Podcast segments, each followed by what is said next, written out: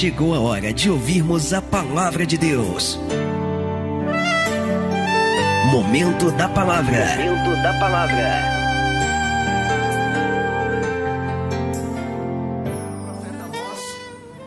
Capítulo de número 3, um texto tão conhecido, mas uma palavra que precisamos estar sempre renovando em nosso coração. Amós capítulo 3, versículo 3 diz assim: a palavra de Deus. Uma pergunta que o Senhor faz: Poderão, ou melhor, é, porventura andarão dois juntos se não estiverem de acordo? Veja a pergunta que o Senhor, através da vida do profeta Amós, está trazendo não só para a sua geração, mas também para nós nesta noite. Eu vou ler de novo. Porventura, andarão dois juntos se não estiverem de acordo? É possível que duas pessoas, por mais que tenham sentimentos, por mais que tenham vínculos, por mais que tenham laços, é possível que essas duas pessoas elas andem juntas harmoniosamente se elas não estiverem de comum acordo? É a pergunta que não somente Deus ele faz para nós, mas é a pergunta que nós precisamos nos fazer para nós mesmos, a fim de que venhamos compreender de maneira mais clara a palavra de Deus e aquilo que a palavra de Deus ela quer dizer acerca dos relacionamentos. Andarão dois juntos se não estiverem de acordo? É isso que a gente vai, é isso que a gente vai descobrir agora. Eu quero que você, por favor, feche os teus olhos, estenda a tua mão aqui, abençoe a minha vida, coloque é, estenda a tua mão aí sobre o televisor, ou se você puder, estenda a tua mão sobre o smartphone. E que você venha orar pela minha vida para que Deus coloque na minha boca a palavra que vai mudar a tua história. Vamos orar ao Senhor, Pai. Em nome de Jesus, nós acabamos de louvar o teu nome, te adorar, reconhecendo que o Senhor é grande, reconhecendo que o Senhor é poderoso. E o Senhor é grande para fazer qualquer coisa, o Senhor é grande para curar uma enfermidade, o Senhor é grande para sarar pessoas feridas na alma, o Senhor é grande para abrir portas de emprego. E o Senhor também é grande para restaurar relacionamentos. O Senhor também é grande para curar feridas entre pessoas que já foram tão machucadas por não saberem, à luz da tua palavra, a se conduzirem dentro de uma relação. Então, em nome de Jesus, Pai, que nesta noite de quinta-feira, que o Senhor venha abençoar-nos de maneira tremenda e poderosa, que o Senhor venha falar, ó Deus, não aquilo que queremos ouvir, mas aquilo que precisamos ouvir da tua parte para que ao ouvirmos a tua palavra, venhamos fazer dela o alicerce, a rocha na qual venhamos estar alicerçando a nossa vida, para que quando as tempestades vierem, para que quando os ventos soprarem e as chuvas descerem, para que a nossa casa não venha desmoronar. Então, em nome de Jesus, fala conosco nesta hora. Ó Deus, traga sobre nós a tua palavra como esteio, como base para a nossa vida, a fim de que não venhamos sucumbir, a fim de que não venhamos cair mas venhamos permanecer firmados e edificados no Senhor. Para a glória, honra, louvor do teu nome. Prepara, Senhor, os nossos ouvidos para te ouvir, os nossos corações para te receber e, é claro, a nossa mente para que venhamos entender, assimilar e colocar em prática a tua palavra para que possamos viver a tua boa, perfeita e agradável vontade. Para a glória, honra, louvor do teu nome. É o que nós pedimos nesta hora e já te agradecemos no nome de Jesus, amém. E graças a Deus, amém. Você sabe que a primeira coisa que me veio à mente quando eu coloquei os meus olhos aqui nesse texto foi me focar no significado da palavra acordo. E por que que o Espírito Santo me chamou a atenção para isso? Porque segundo o texto que a gente acabou de ler, ah, a condição para que duas pessoas possam andar juntas é justamente estas duas pessoas estarem em acordo. Então, uma vez que nós entendemos o significado do que é um acordo, nós vamos compreender o que este acordo representa dentro de uma relação. Seja uma relação de noivos, de namorados, seja uma, uma relação de casamento, seja uma relação de amizade, de sociedade, não importa. Uma vez que nós entendemos o significado do que vem a ser um acordo, fica mais fácil para nós é, entendermos o que precisamos fazer para que de fato venhamos andar junto com a pessoa que queremos ou com a pessoa que escolhemos. E segundo o que a gente pesquisou, em cima disso, a primeira coisa que Deus nos ministrou foi isso, e em cima do que a gente ministrou, um acordo, se você tiver papel, caneta, quiser anotar, é importante. Um acordo é um compromisso que duas pessoas diferentes fazem na intenção de reduzirem essas diferenças para criarem uma compatibilidade que permita que estas pessoas diferentes possam fazer algo juntas. Eu vou repetir mais uma vez, a definição é longa, mas é importante. O que é um acordo? Pastor, o que é um acordo? Um acordo é um compromisso que duas pessoas diferentes fazem na intenção de reduzirem essas diferenças, para criarem uma compatibilidade que permita que essas pessoas que são diferentes, elas possam andar juntas. Então, se nós trocarmos em miúdo eh, essa definição, o que seria um acordo, pastor? Um acordo seria um meio termo entre as diferenças. Um acordo seria um ponto em comum. Olhando para as diferenças de um e olhando para as diferenças de outro, o acordo seria o ponto em comum entre essas duas pessoas. Um acordo, trocando em miúdo, seria um ponto em comum. Eu vou te dar um exemplo muito claro, um exemplo prático para a gente poder assimilar essa questão no acordo. Vamos imaginar, por exemplo, um casal, né? E de repente esse casal, eles resolvem comprar um carro. O homem, é claro, ele gosta de preto. Não, a cor que eu gosto é preto. Mas a mulher, ela gosta de pink, como diz a minha esposa, ou ela gosta de rosa. Então vamos lá. O casal, eles querem comprar um carro. Mas o homem, ele gosta do preto. Ele não abre mão do preto. E já a esposa, ela gosta do rosa. Só que o marido, ele só aceita comprar aquele carro se for na cor preta. E em contrapartida, a mulher a mesma coisa. Olha, eu só aceito que você compre um carro se esse carro for rosa. Ah, mas o que, que nós temos aqui? Já de cara nesse exemplo, nós temos uma incompatibilidade. Nós temos aqui um impasse. É ou não é verdade? O marido gosta de preto e ele não abre mão de comprar um carro preto. A esposa, ela gosta de rosa e ela não abre mão de comprar um carro rosa. Então o que nós temos aqui? Nós temos um impasse. Nós temos impasses aqui. E um impasse que tem tudo para se transformar num problema. A questão não é você ter impasses ou ter pontos diferentes ou pontos divergentes. A questão é que estas divergências, se não resolvidas, elas podem se transformar num sério problema. Então eles têm um impasse aqui. Um gosta de preto, outro gosta de rosa. Um puxa para um lado, outro puxa para o outro. Só que no meio desse impasse existe um detalhe fundamental. Tanto o marido quanto a esposa precisam de um carro. Eles não querem mais andar a pé. Então, um gosta de preto, outro gosta de rosa, mas ambos precisam de um veículo. Então, pelo bem comum, e eu quero que você preste atenção nisso, pelo bem comum ao casal, pela necessidade comum, o que, que esse casal vai ter que fazer? Eles vão ter que entrar em um acordo. Você entende? Nenhum nem outro. Nem preto, nem rosa. Nem ele, nem ela. Entendeu? Então, isso é andar em acordo. Quando a Bíblia diz: Poderão dois andarem juntos se não estiverem em acordo? O que, que a Bíblia quer dizer com esse acordo? É exatamente isso que a gente exemplificou aqui. É ambas as partes reduzirem as diferenças, é ambas as partes cederem um pouco às suas vontades para que algo em comum, algo comum compatível aos dois venha acontecer. A partir do momento em que eu quero uma coisa e ela quer outra, nós temos que chegar a um denominador que seja comum aos dois para que haja esse tal acordo.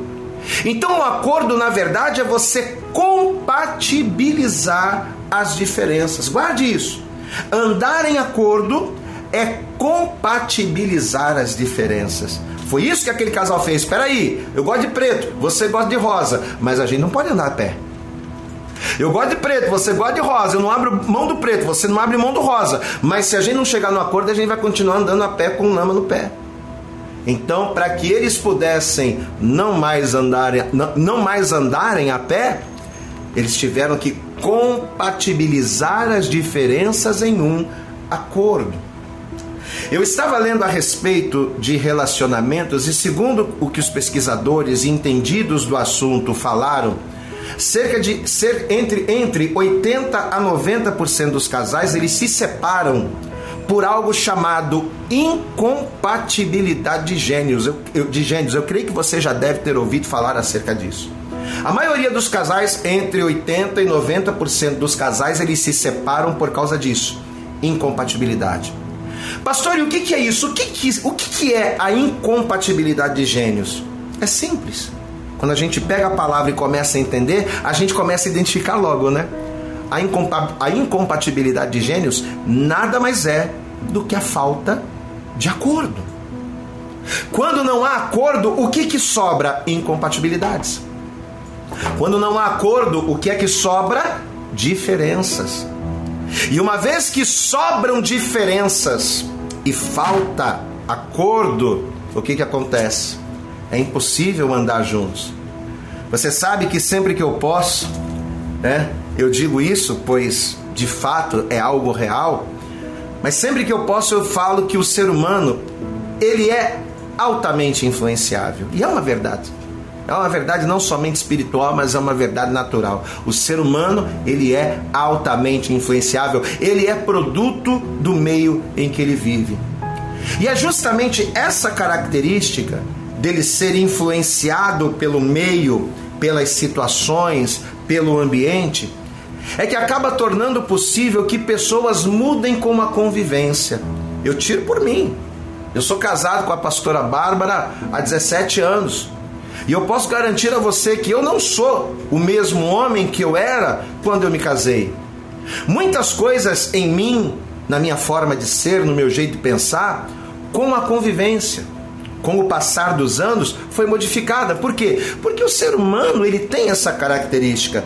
Por ele ser influenciável, por ele ser produto do meio que vive, ele consegue, com a convivência em comum, se modificar em algumas coisas. E aí que entra o acordo, não é verdade? Às vezes a convivência ela consegue mudar algumas coisas em nós, ela consegue, a convivência ela consegue compatibilizar algumas diferenças. Isso é fato. Só que a grande verdade é que nem tudo a convivência muda. A convivência com uma pessoa diferente, com uma cabeça diferente, com uma criação diferente, pode mudar você em algumas coisas pode mudar você em alguns pontos de vista, mas nem tudo a convivência consegue mudar. Existem coisas intrínsecas, intrínsecas em nós que não conseguem ser mudadas por convivência, não dá. E quando a gente não consegue ser modificado pela convivência, é nessa hora que precisa entrar o acordo. Porque se para essas coisas para essas coisas é, não houver, para essas coisas que não conseguem mudar, se não houver um acordo, porque a convivência não conseguiu mudar. Então, peraí, a gente precisa se a gente precisa compatibilizar as diferenças. Se não houver acordo, não tem como andar juntos. É realmente impossível andar juntos. Muitas pessoas sofrem, e não somente no mundo, mas muitas pessoas, às vezes, dentro da igreja, sofrem justamente por causa disso. Porque o homem ele puxa para um lado, a mulher, a jovem, a menina puxa para o outro, e são. Não, nem sei se existe essa palavra, imaleáveis, mas eu acho que não existe não. Mas eles não se dobram. Porque a pessoa quer uma coisa, o homem quer uma coisa, o rapaz quer uma coisa, a moça quer uma coisa, o marido quer uma coisa, a mulher quer uma coisa, e eles não abrem mão. E por mais que haja convivência, como nós acabamos de dizer, existem coisas que a convivência não muda. E se não houver acordo, como o texto que a gente leu, A pergunta que foi feita, né? Poderão dois, andar, poderão dois andarem juntos se não estiverem de acordo? Eu te dou a resposta de cara: não. Diante da definição do que é um acordo, o que é um acordo? É uma forma de compatibilizar as diferenças. Se não houver acordo, é impossível. Em Eclesiastes, no capítulo de número 4, a palavra de Deus diz o seguinte: que é melhor serem dois do que um. Ah, é muito bom, né? É melhor serem dois do que um, porque sendo dois, um esquenta o outro. Sendo dois, um está com o outro. Se um cai, o outro levanta, né? Então é sempre muito melhor serem dois do que serem do que ser um. Mas aí vem a pergunta: mas poderão dois, que é melhor do que um, poderão dois andarem juntos se não estiverem de acordo? Não dá. Então a primeira coisa importante que esta palavra tem para nos o primeiro recado importante que esta palavra ela traz aos nossos corações nesta noite é que é preciso que haja em nós uma disposição para entrarmos em acordo nas coisas que discordamos um do outro, nas coisas que não concordamos ou nas nossas diferenças. Porque se o nosso desejo é andar com outra pessoa, e isso serve para todos os tipos de relacionamento, gente. Isso não é só para casais casados, não. Isso é para casais casados, isso é para casais noivos, isso é para namorados, isso é para amigos, não é? Não dá para você andar junto com outra pessoa se você não for maleável. Se você não compatibilizar. Não dá para você ter amigos de verdade se você não tiver acordo com eles. Por quê? Porque são pessoas diferentes, que têm criações diferentes, estilos de vidas diferentes que formam o caráter daquela pessoa e que muitas das vezes aquilo que é agradável a ela não é agradável a você. Aquilo que faz bem a ela não faz bem a você. Então é necessário que haja o quê? Uma compatibilização. Opa! Caramba, não é? Mas é verdade. Tem que compatibilizar. Para quê? Chegar num acordo para que possam andar juntos, para que possam juntos conquistarem, galgarem alguma coisa. Pastor, porque já que é melhor serem dois do que um, por que, que não é possível dois andarem juntos se não houver acordo? É simples. A falta de um acordo, a falta de um ponto em comum entre as diferenças, fada qualquer relacionamento, condena qualquer relacionamento, levando ao fracasso. Então, meu irmão, minha irmã, eu não sei como está a tua vida agora. Você que me ouve, talvez você diga: Poxa, pastor, eu estou dentro de um relacionamento, mas eu não dou certo, as coisas não estão acontecendo. Eu amo aquela moça, eu amo aquele rapaz, eu tenho orado, mas a coisa não está acontecendo, a gente não se entende. Então, primeiro ponto, primeiro ponto, tem que haver acordo. Tem que haver acordo. Se a convivência não tem sido suficiente para influenciar aquela outra pessoa, se a convivência não tem sido um ponto básico para mudar, né? Porque conforme nós vamos convivendo, a gente consegue observar o que agrada a um, o que desagrada, o que agrada ao outro, o que desagrada, e nisso a gente vai se ajustando. Esse ajuste, na verdade, é a tentativa do acordo, é a gente se compatibilizar. Mas se a convivência não traz isso, se a convivência não, não, não tem gerado isso, é necessário que busquemos então outras maneiras. O que não pode é eu ser de um jeito irredutível e a outra pessoa também ser de um jeito irredutível. O que não dá é para eu gostar de preto e só serve se for preto, e a outra pessoa gostar de rosa e só serve se for rosa. Tem que, tem que chegar a um ponto em comum. Então, o primeiro, primeiro detalhe dessa ministração, acordo. O que, que é o acordo? É uma forma de nós trazermos um ponto em comum entre as diferenças. É a compatibilização das diferenças para que ambos possam andar juntos. Amém? Só que ao mergulhar nessa questão mais fundo, entendendo o que é o acordo e entendendo a importância do acordo, porque não basta só saber o que é um acordo, eu tenho que entender a importância e colocar em prática. Porque não adianta você também dizer, ah, pastor, mas isso eu já sei. Já sabe, porque não faz. Então, entendendo isso, Deus nos ensinou a como fazer. Porque a grande verdade é que 90% das pessoas sabem, que para que uma relação possa dar certo, para que uma relação possa prosperar, e volto a dizer, quando falo de relação, eu não estou falando apenas de marido e mulher, estou falando de amizades, estou falando de sociedades, estou falando de namoro, estou falando noivado. Para que uma relação possa prosperar, é necessário acordo. Todo mundo sabe disso. O problema é como fazer esse acordo. O problema é como compatibilizar as coisas de maneira a criar um ponto em comum entre as diferenças para que ambos possam andar juntos. E Deus nos mostrou um detalhe que, se não resolver o problema, vai nos ajudar muito. Vai ajudar a muitas pessoas a fazerem isso. Você sabe o que Deus nos mostrou? Que o maior vilão dos relacionamentos, o motivo que leva as pessoas aos desacordos, que impossibilitam a união, porque o desacordo é inimigo da união. Então a maioria, o bicho-papão, que leva as pessoas ao desacordo e, consequentemente, ao afastamento, é o desconhecimento do propósito. Eu quero que você guarde isso. Amém? Não conhecer o propósito impede que haja uma compatibilização, impede que haja um acordo. Então, a coisa fundamental para que haja acordo entre duas partes é conhecer o propósito. Pastor, mas como assim? Eu vou te explicar, entenda. Por mais diferentes que duas pessoas possam ser, por mais, por mais distintas que tenham sido as suas vidas, a sua criação, a sua educação. Ah, fulano estudou numa escola particular, né, né é, na, na, na, burguesinha, é, na, na, na, na, faixa burguesa. Ah, o outro estudou em escola pública, então existe um desnível e tal. Por mais que haja tudo isso, o que, que acontece, amado? Um propósito une as pessoas.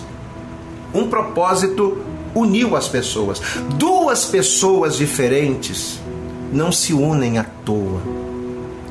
Duas pessoas diferentes não se unem por acaso, não se, ah, foi coincidência. Não, não existe coincidência e não existe acaso. O que existe é propósito.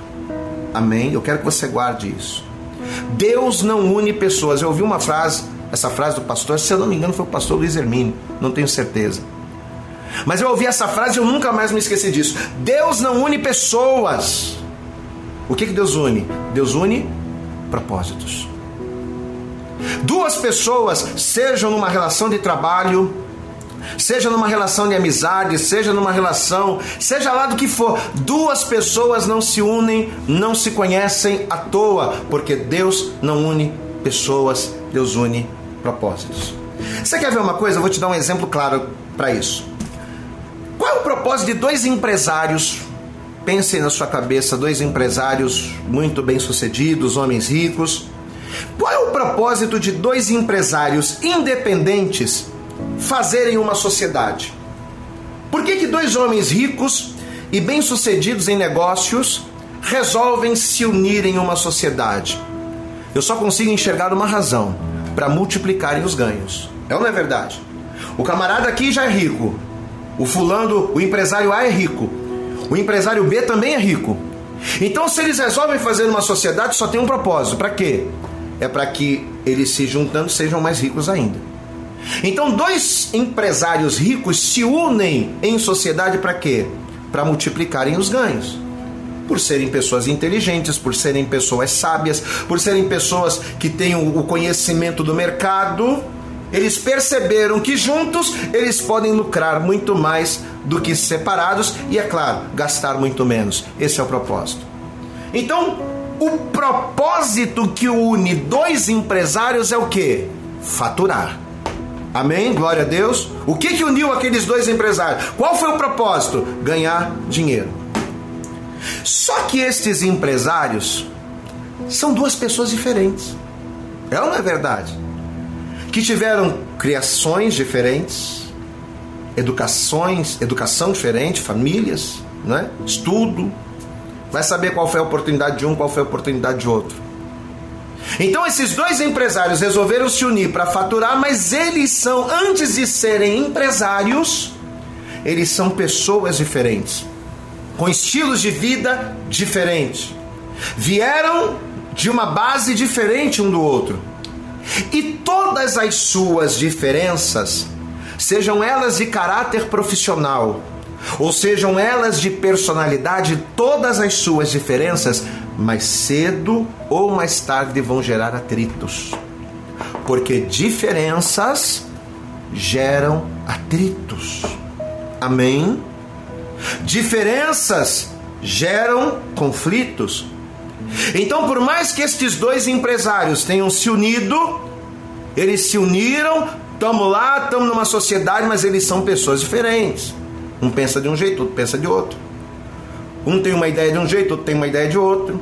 Então, mais cedo ou mais tarde, o que vai acontecer quando duas pessoas se juntam? Discordância. Mais cedo ou mais tarde, as diferenças de ambos vão culminar na tal da incompatibilidade de gênero. Lembra o que a gente falou?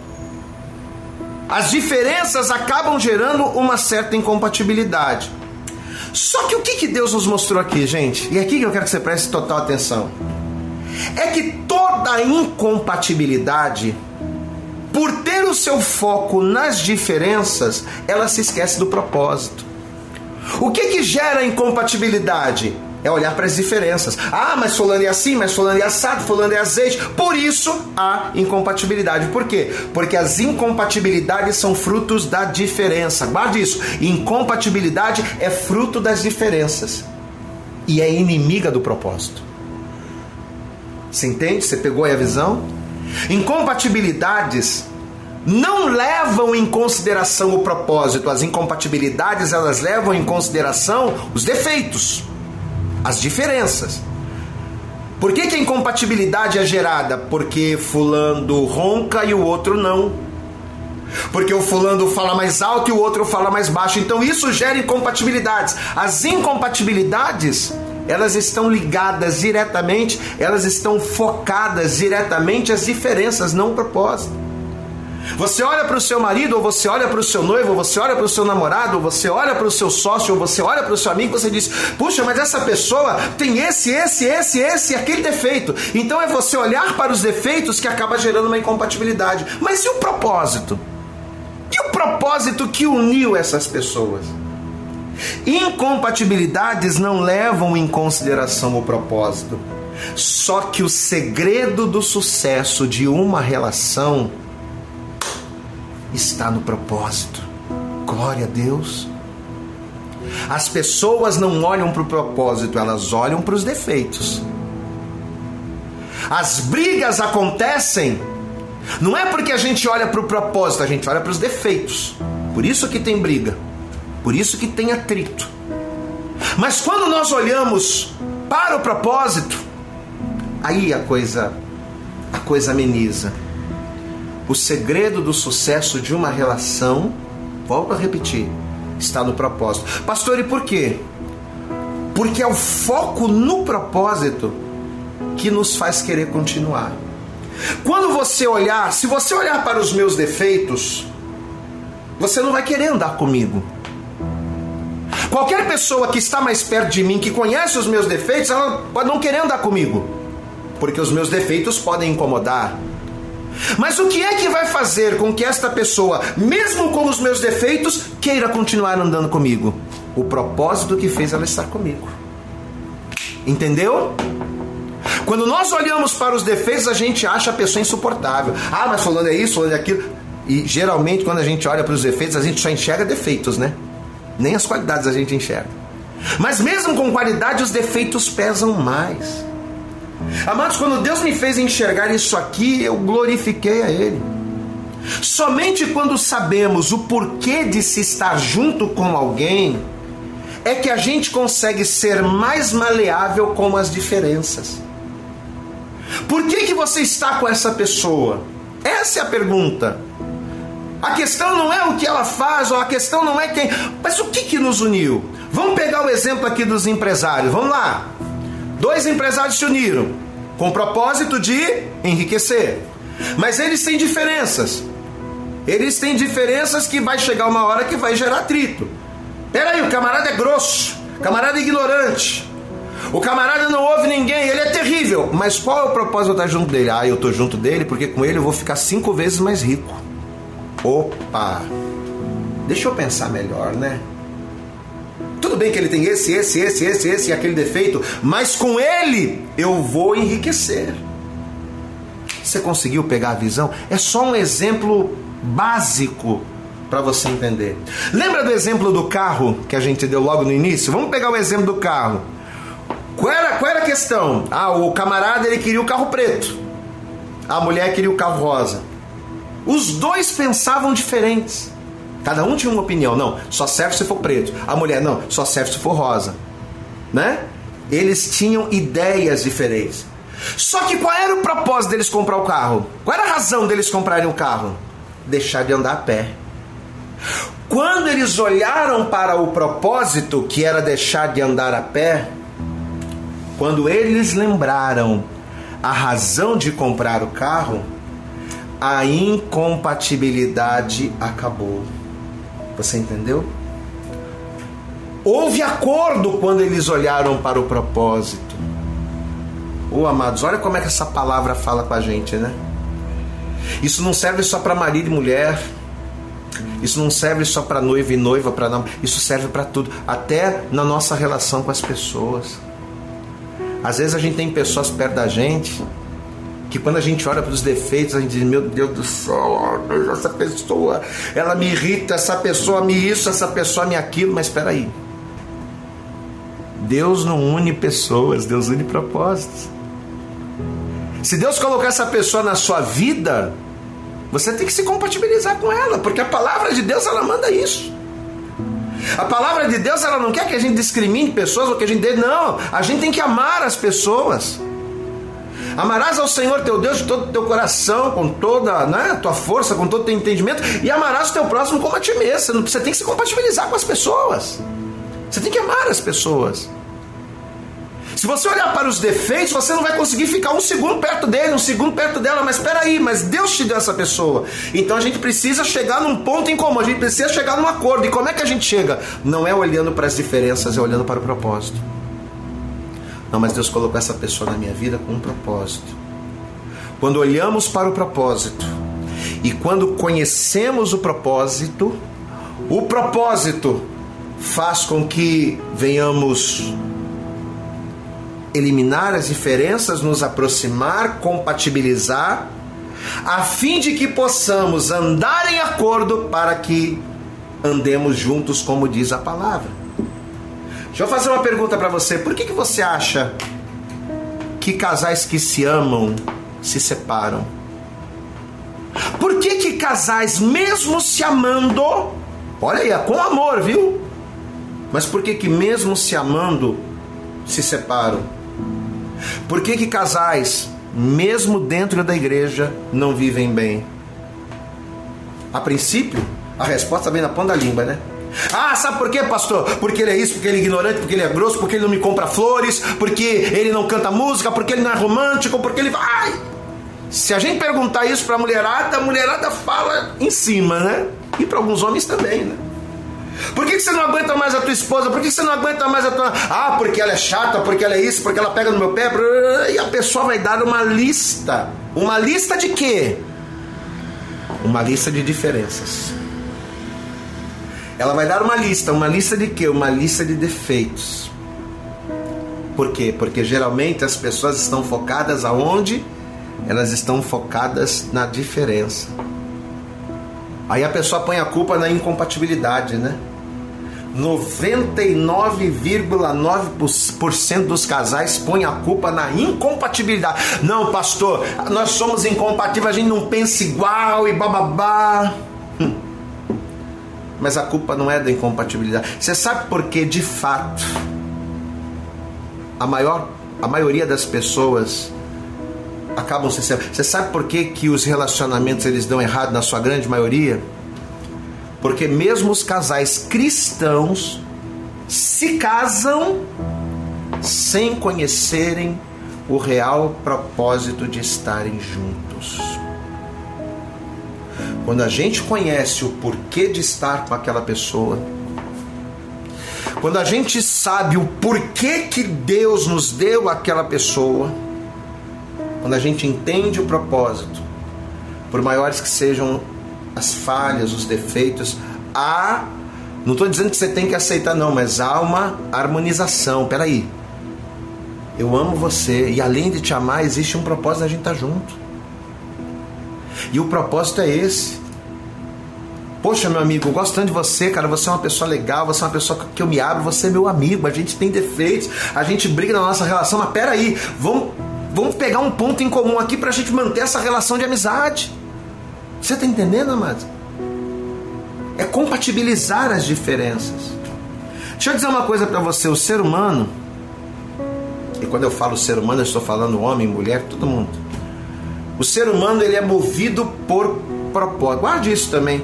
Deus, Deus me deu várias pérolas aqui nessa ministração.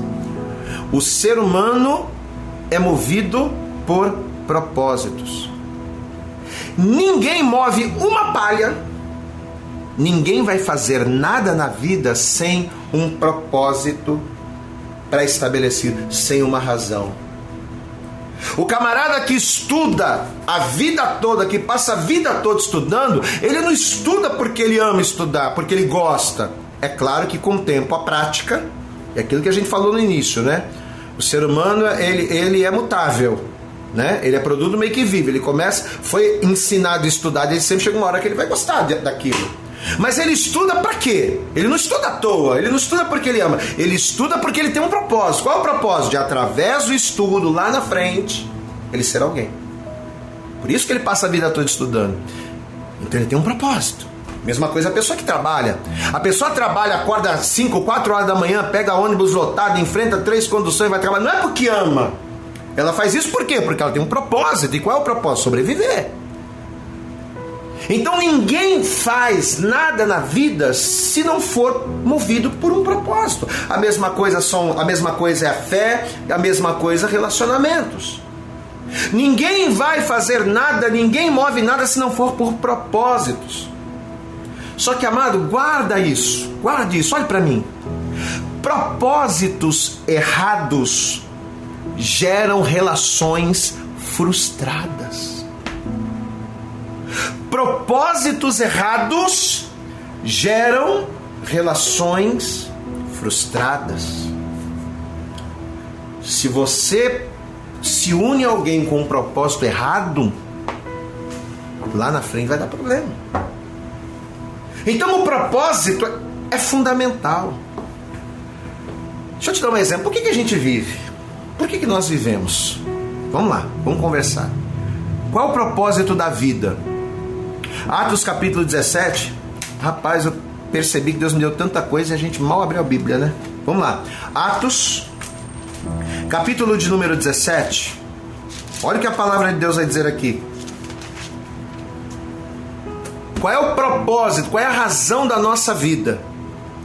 Se você sair aí fora e você perguntar para as pessoas, fizeram uma enquete. Vem cá, qual é a razão da vida? Qual é o propósito da vida? As pessoas vão falar um monte de coisa. Ah, eu nasci para ganhar dinheiro, eu nasci para ter sucesso, eu nasci para ter fama, eu nasci para, sei lá, para muitas coisas. Mas qual é a razão da vida? Tá aqui, ó. Atos capítulo 17, versículo 26 diz assim, eu vou ler para você. E de um só sangue fez toda a geração dos homens para habitar sobre toda a face da terra, determinando os tempos já dantes ordenados e os limites da sua habitação. Para quê? Para que que Deus fez tudo isso? Para que que de um só sangue Deus levantou uma geração de homens? Para que que Deus fez tudo isso? Verso 27. Para que buscassem ao Senhor. Amém? Então, quando Deus formou o homem lá no jardim do Éden, quando Deus fez aí cair um sono profundo sobre Adão, e da costela de Adão Deus formou a Eva, e Deus fez deles alma, almas viventes, e Deus disse: multiplicai, enchei a terra. Quando Deus fez tudo isso, qual era a razão disso? Qual foi a razão de Deus dar Eva para Adão, Adão para Eva, de Deus dar um jardim, Deus fazer tudo? Para que os homens buscassem ao Senhor. Então o real propósito da vida está aqui, ó, em Atos, capítulo 17, versículo 26. Diga, o real propósito é buscar ao Senhor. Então a minha vida, em todas as áreas, ela tem um propósito. A minha existência, eu tenho saúde para quê? Eu tenho força para quê? Eu tenho inteligência para quê? Eu tenho estudo para quê? Eu tenho uma esposa para quê? Eu tenho filhos para quê? Eu tenho uma família para quê? Com um único propósito: de que o nome do Senhor seja glorificado para buscar ao Senhor. Então, qualquer coisa diferente disso aqui, amados, vai afetar diretamente a relação do homem com Deus. Por que, que muitas pessoas não conseguem ter uma relação plena com Deus? Amado, tem gente que não consegue ficar firme com Deus. É, é, é, é, fato, a pessoa, a pessoa não consegue ficar firme com Deus. E por que tem tanta gente assim? Pessoas que não conseguem ter uma relação de pai e filho com Deus. Por que, que não conseguem? Porque estão fora do propósito. Porque a pessoa vem para Deus, mas ela não vem para Deus para buscar ao Senhor. O propósito dela é buscar coisas. Aí as coisas não acontecem. O que, que acontece? Separa, separa de Deus. Vou separar de Deus. Por quê? Porque Deus me, deu, não me deu o carro. Porque Deus me deu a chave da vitória. Porque Deus não abriu a porta de emprego. Olha aí, ó. O propósito errado fez com que a pessoa entrasse num relacionamento de maneira errada com Deus. E quando o propósito é errado, o relacionamento está fadado ao fracasso. Por quê? Porque a pessoa só vai enxergar problemas, a pessoa só vai enxergar defeitos, a pessoa não vai entrar em acordo com Deus, a pessoa se afasta. É por isso que muitas pessoas estão afastadas de Deus. Porque buscam a Deus com um propósito diferente. Propósitos errados geram relações frustradas. Porque propósitos errados fortalecem ao desacordo e não ao acordo. E sem acordo não dá para dois andarem juntos. Nem andar junto com Deus, nem andar junto com o Espírito Santo, nem andar junto com amigos, nem andar junto com uma companheira, com um companheiro, não tem como. Amado, se o propósito da vida de uma pessoa é vir para a igreja para buscar bênçãos, ela está no propósito errado. Porque o propósito é qual? É buscar ao Senhor. Agora, quando a pessoa está no propósito certo, pode perceber. Aquela pessoa que vem para a igreja, que busca Deus, sem interesse, eu estou aqui para buscar o Senhor. Se Deus me abençoar, amém. Se Deus não me abençoar, eu continuo sendo filho. A pessoa que busca Deus no propósito certo, pode acontecer o que for. A pessoa não se frustra com Deus. A pessoa não se entristece com Deus. Ainda que Deus faça ela esperar, como fez Abraão, né? Deus prometeu a bênção, mas a bênção demorou 25 anos para acontecer. Abraão ficou frustrado com Deus? Não, por quê? Porque o relacionamento dele estava pautado. A relação dele estava pautada num propósito certo. Ele queria buscar o, ele queria buscar o Senhor, ele queria fazer a vontade de Deus. Então ele não se frustrou quando as coisas não saíram, não aconteceram como ele desejava, quando as coisas foram, é, quando as coisas se colocaram fora daquilo que ele imaginava. Quando a pessoa está no propósito certo, pode acontecer o que for, a pessoa está firme com Deus. A relação dela com Deus não se abala. Por quê? Porque ela está no propósito certo. Com pessoas é assim, com Deus é assim, e com relações, e, e, e, e em relações, em relacionamentos, homem, mulher, marido, esposa, é a mesma coisa, amado. O casamento ele tem a função de unir duas pessoas diferentes, mas ele une duas pessoas diferentes para quê?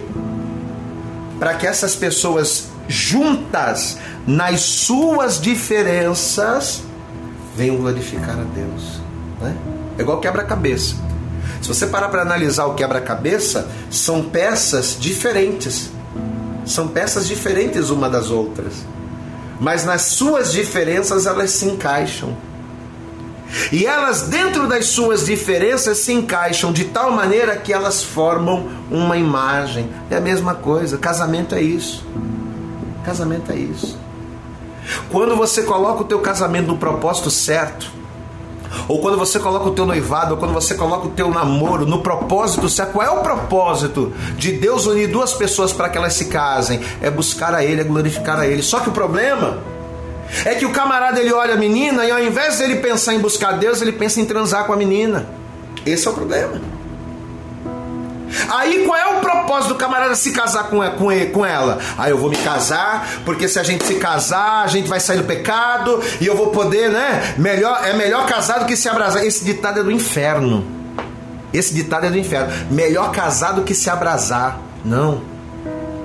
Porque se você casar para não se abrasar, você vai casar fora do propósito. Fora do propósito você não vai ter. Quando vier a tribulação, quando vierem os dias maus, quando vierem as diferenças e as incompatibilidades, você não vai ter o propósito certo para estar em acordo. E poderão dois andarem juntos se não estiverem de acordo?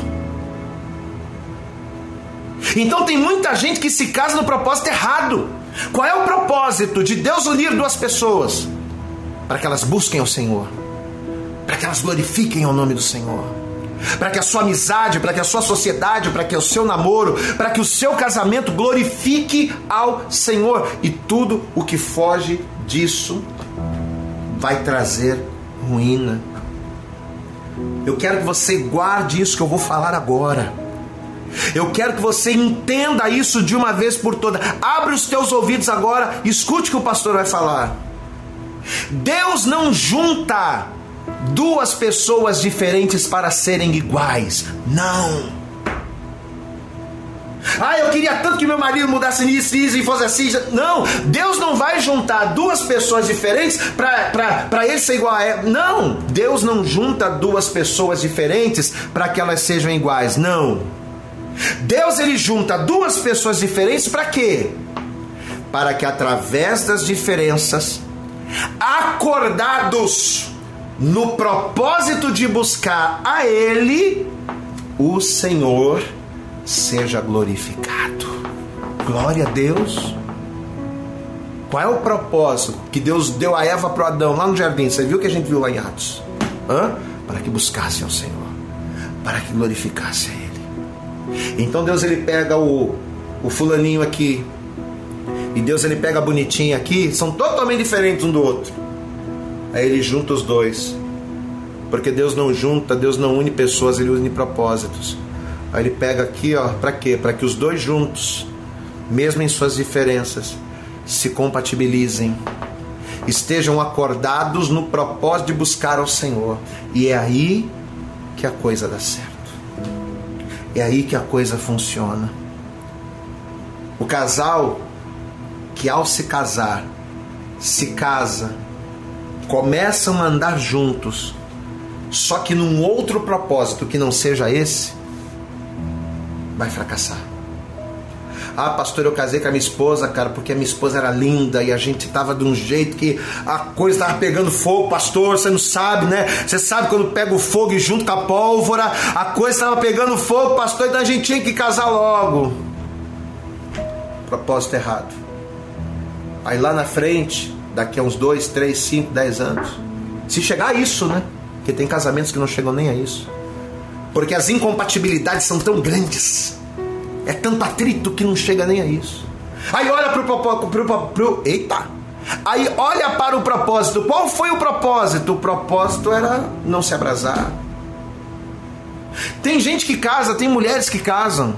Amados, a gente é pastora mais de 15 anos, e a gente já ouviu cada coisa. Tem pessoas que se casam porque o camarada tem uma condição de vida melhor. Ah, poxa, eu tô doido para sair da casa do meu pai, eu tô doido para sair debaixo do jugo do meu pai, eu vou me casar com fulano porque fulano vai me dar uma vida boa. Aí, olha o propósito, casa para poder sair da casa do pai para poder ter independência.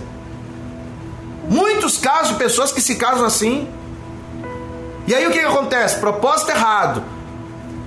Quando tá casado de novo, legal, né?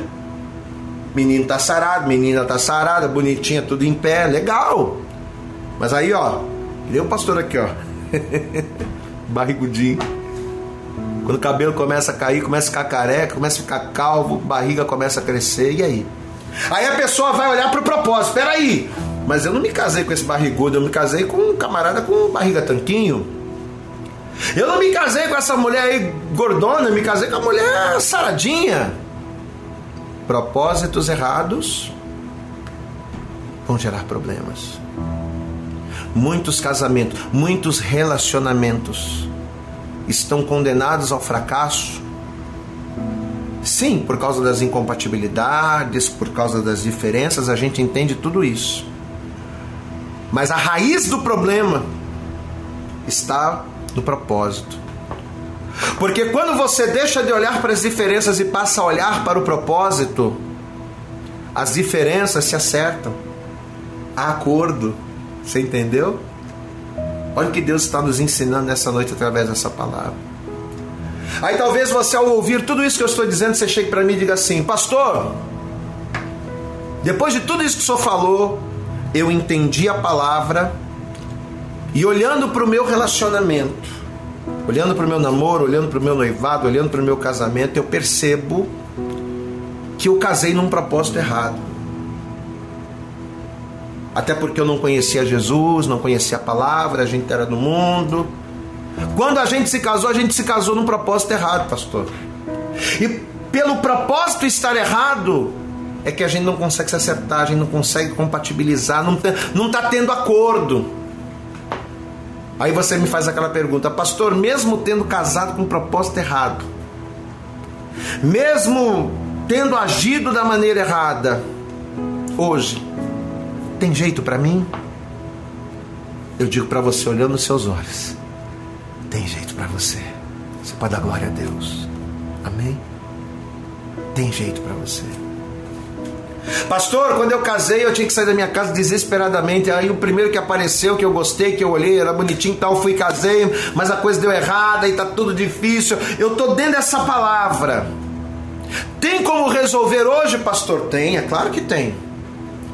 A primeira coisa que precisa ser feita para se resolver, primeira coisa, identificar qual propósito uniu vocês. Com qual propósito você se casou com ele? Hum? Com qual propósito você se casou com ela? Identifica aí. Essa é a primeira coisa.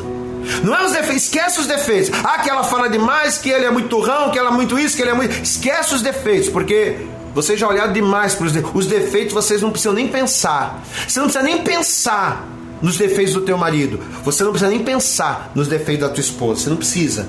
Já está no automático, já está na ponta da sua língua. Então, esquece o defeito. Olha para o propósito. Qual foi o propósito que, que uniu vocês dois? Em que propósito vocês estavam quando vocês se uniram? Foi uma paixão avassaladora? Que você olhou para ele, você olhou para ela e aquela coisa desesperada e que você não conseguia ficar sem foi isso?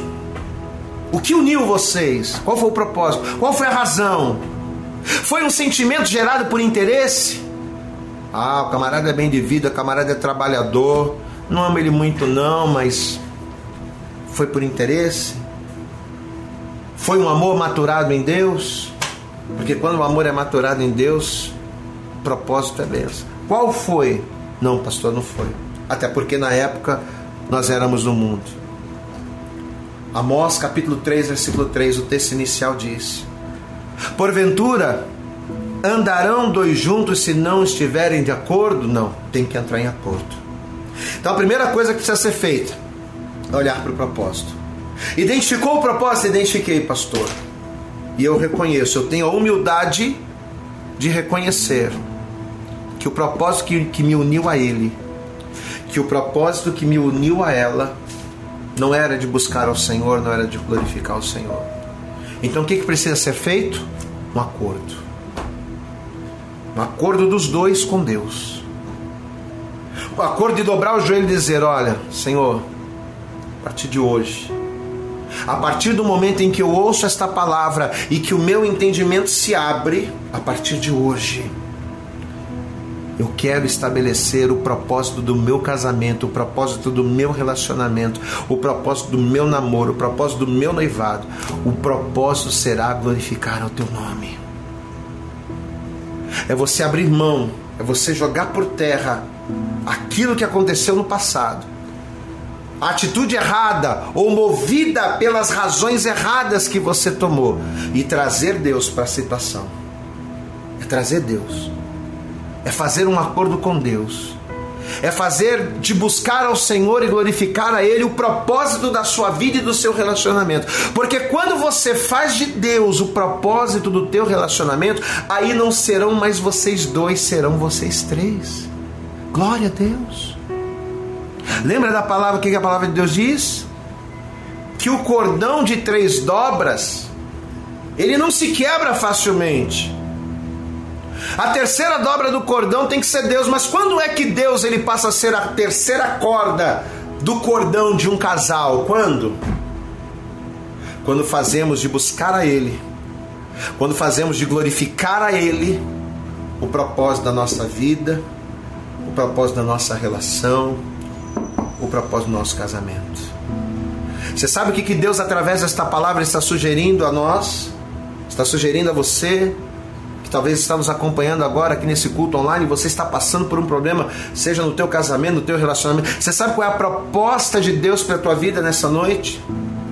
Que você renove o teu propósito. Porque quando o nosso propósito está em Deus, nós conseguimos resolver as coisas. Quando alinhamos os nossos propósitos a vontade de Deus. Quando fazemos da vontade de Deus o propósito da nossa vida, há acordo.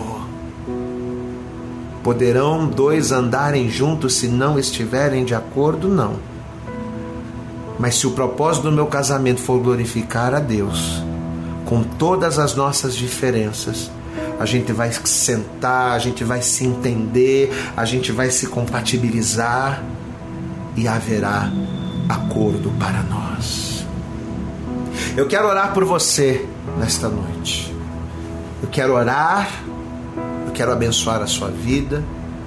Eu acredito que através desta palavra Deus ele já está falando com você, mas entenda.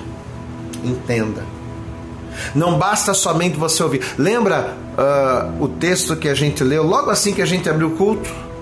Lá em Mateus 7. Jesus ele diz: Aquele que ouve estas minhas palavras e as pratica, será semelhante ao homem que edificou a sua casa onde? Sobre a rocha.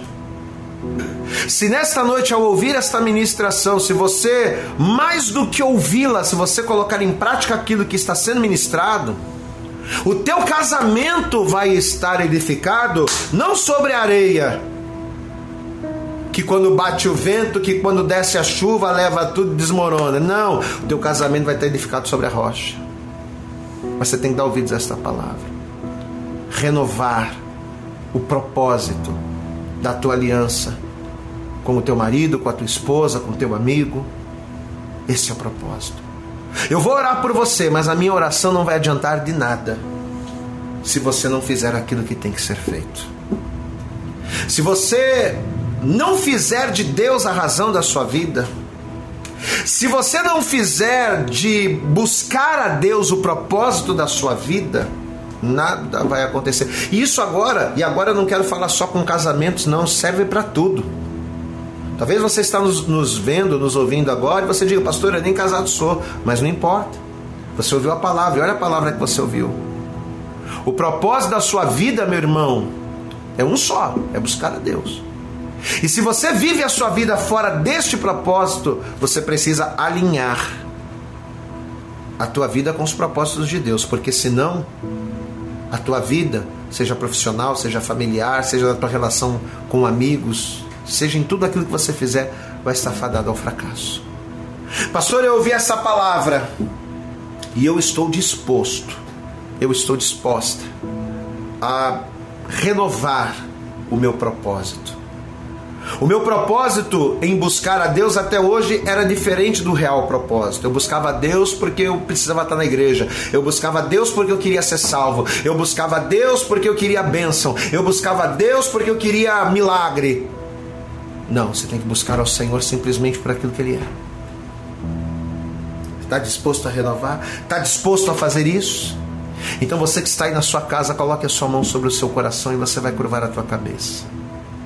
Se eu estou falando agora com casais com problemas no casamento, e se você ouviu, entendeu esta palavra e você quer colocar em prática agora, pastor, eu amo a minha esposa, eu amo meu marido, pastor mas a gente não consegue se compatibilizar. A culpa é do propósito. Vocês erraram lá atrás e estão colhendo agora.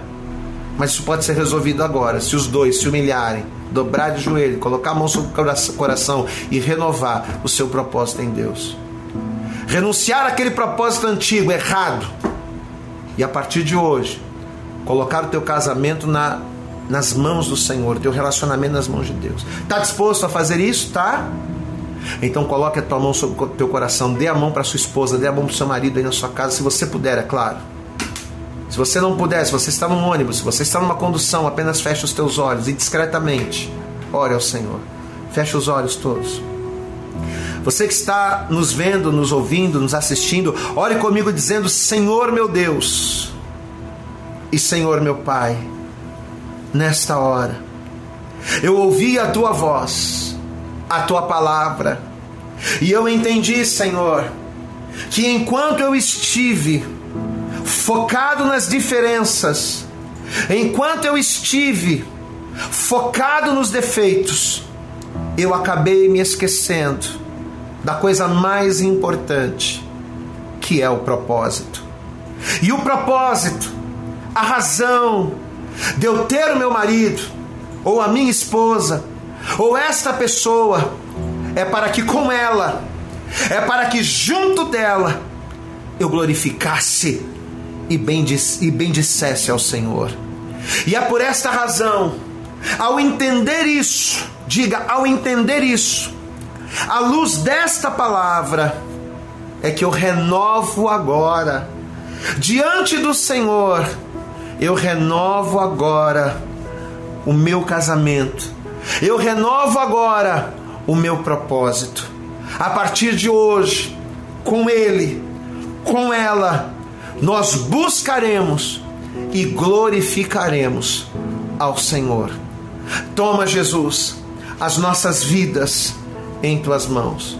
Eu te recebo, ó Pai, como meu único Senhor e como meu único Salvador, porque eu sei que o real propósito da minha vida é te buscar.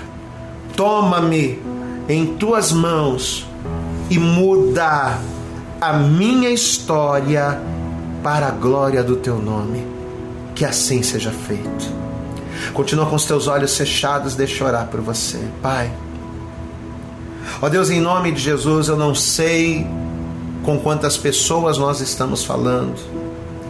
Eu não sei, ó Deus, quantas vidas estamos alcançando através deste culto online, através desta palavra. Eu não sei, ó Deus, se nós conseguimos tocar no problema que esta pessoa está passando, mas uma coisa eu tenho certeza: esta palavra, com todas estas revelações, elas não vêm do homem, elas não vêm de livros, elas vêm do céu. Esta palavra veio do Senhor para nós esta noite. Por isso, ó Deus, em nome de Jesus, mesmo sem ver esta pessoa, mesmo sem ver com os meus olhos carnais, naturais, este casal, esse casal que nos ouve, que nos assiste, mesmo sem vê-los, ó Deus, eu te peço agora, toma-os em tuas mãos. Esse casal que talvez está quebrantado, que talvez está chorando, Senhor, essa pessoa que está diante aí, assistindo esta pregação, assistindo esse culto, Pai, essa pessoa que entendeu a palavra e que não aguenta mais sofrer, Pai, em nome de Jesus. Que através desta palavra, que a partir de hoje o casamento desta pessoa, o relacionamento desta pessoa, esteja alicerçado não na areia que é levada pela água, que é levada pelo vento, mas que esteja alicerçado na rocha que ainda que as águas desçam, ainda que os ventos soprem, não tem o poder de desmoronar e nem desmontar esta relação, porque ela está alicerçada em ti. Pai, em nome de Jesus, esta pessoa em oração está renovando o seu propósito. Ainda que um dia ela tenha errado, ainda que um dia o propósito tenha sido errado, mas hoje, à luz da tua palavra, ela está renovando o propósito que é buscar ao Senhor e ser fiel a ti. Por isso, como pastor, eu te peço, tome ele, tome ela nas tuas mãos. Essa pessoa, Deus, que talvez não tem problemas de relacionamento, mas que ouviu a tua palavra e entendeu que a razão de se viver é buscar a ti, e ele está te confessando, te recebendo ou voltando para tua casa, não importa. Toma essa pessoa nas tuas mãos. Que a partir de hoje esta pessoa venha buscar ao Senhor venha glorificar ao Senhor, porque esta é a real razão, este é o real propósito que faz com que venhamos viver a tua boa, perfeita e agradável vontade. Para a glória, honra e louvor do teu nome, abençoe a todos que estão nos assistindo, nos vendo e nos ouvindo. E o mais importante de tudo, escreva o nome daqueles que estão te recebendo e te confessando no livro da vida. Muda a história daqueles que, com seu relacionamento fadado ao fracasso, estão se quebrantando a ti. Muda a história, sara a terra. É o que nós te pedimos nesta hora com toda a nossa fé e desejar te agradecemos no nome de Jesus. Amém. E graças a Deus. Glória a Deus. Amém. Eu acredito que essa mensagem falou poderosamente com você. Mas se você acredita que ela pode ajudar também uma outra pessoa que você gosta, ama ou admira, mande para ela. Compartilhe o link ou convide essa pessoa para seguir o nosso podcast. E creia que fazendo isso, ainda que não seja você a ministrar, além de nos ajudar, você estará cumprindo o ID de Deus. Deus abençoe você e até o nosso próximo conteúdo.